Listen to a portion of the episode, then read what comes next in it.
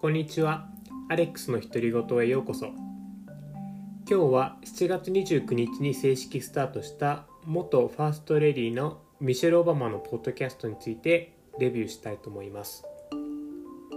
周知の通りですが、ミシェル・オバマはアメリカ初の黒人大統領、バラク・オバマの奥様で、ファーストレディとしても人気があった方です。飾らない人柄でご自身がマイノリティや女性として社会的にハンデのある中からどのように成功してきたか。その体験を若い世代にシェアをしてエンパワーリングをされてるような方でお話を聞くだけでもすごく元気をもらえる方です。今回ポッドキャストがローンチとなりましたがこれまで「Becoming」という本を出版されたり本と同じ「Becoming」というタイトルの Netflix のドキュメンタリー番組が出ているのでよかったら見てみてはいかがでしょうか。ミシェル・オバマの人柄がわかる内容になっているかと思います。今回 Spotify オリジナルでのポッドキャストではご自身の家族なんかも出演されてお話をされる予定とのことです。7月29日のエピソードではご主人のバラク・オバマが出演されています。まずこのお二人の掛け合いというかお話を聞いていて2人はものすごくこう素敵なライフパートナーだなというふうに感じます。こうすごい憧れる関係だったりしています。おそらくこう夫婦生活を長く続けるとかってすごく困難なこともたくさんあるんじゃないかなというふうに思うんですが特にこう大統領選の大統領のキャンペーンだとか実際の大統領期間だったりっていうところ大変なこう時期を同志として一緒に頑張られてきたのかなというところがお二人の関係性から感じられるところです。その他にこの2人の絆がとても強い要因の一つとして2人がこう同じ価値観を共有してるっていうところが大きいんじゃないかなっていうふうに感じました。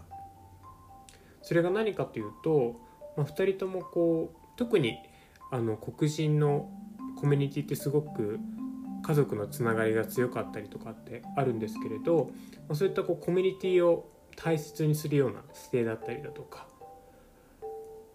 あとは2人とも、あのー、すごくエリートなんですけれど何か裕福な家庭の出身ではない、まあ、なんかそういったこう経験をされたっていう共通の経験をされてるようなところもあの価値観を共有されてるあの一因かなというふうに思います。この初回のエピソードではミシェル・オバマの生い立ち具体的にはシカゴの黒人の低所得の家族から有名な大学に行って弁護士になった奇跡だったりあとはバラク・オバマ自身も母子家庭で育ったりとかインドネシアに住んだりだとか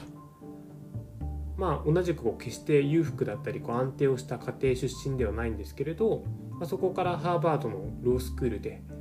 教育を受けてっていうそういった奇跡なんかも紹介されています。この2人がこうテレビなんかでインタビューされていたりだとかっていうところでものすごくエリート層なんだけど地に足がついてるなっていう感じるのも、まあ、そういったもともとがそういった裕福なあの環境にいなかったっていうような背景が関係しているのかなというふうに思っています。おそらく同じような境遇の黒人層の人たちがこう得られなかった特権よくこうプリヴィレッジって言ったりするんですけれど、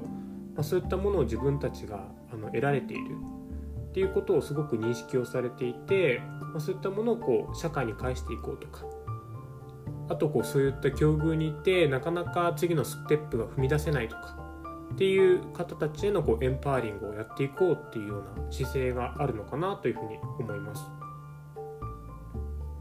こういった形で今後もあのミシェル・オバマのこれまでの人生の奇跡におけるこうストーリーだったりあとこう人生の tips みたいなものを得られるんじゃないかなと思って今後のエピソードについてもすごく楽しみにしています。もしすでにミシェル・オバマのポッドキャストを聞かれた方がいらっしゃいましたらご感想のシェアなんかいただけると嬉しいです。タイトルは Spotify で The Michelle Obama Podcast というふうに入れていただければ出てくるかと思います。最後にちょっと打足ではあるんですがすごい時代ではあるんですけれどこういった元大統領夫人の話を無料でしかもこう日本にいながらタイムリーに聞くことができるのって本当にすごい時代だなというふうにあの改めて感じました。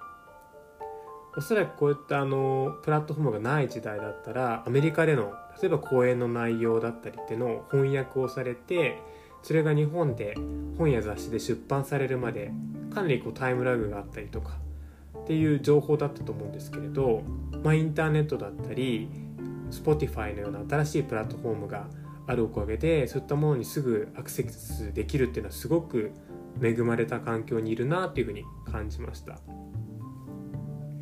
ポッドキャストに関しては友達にの紹介で今こう台湾のポッドキャストなんかも開拓中なので今後面白いポッドキャストのチャンネルがあればまたレビューできればなというふうに思います。それでは本日は以上になります。また次のポッドキャストでお会いしましょう。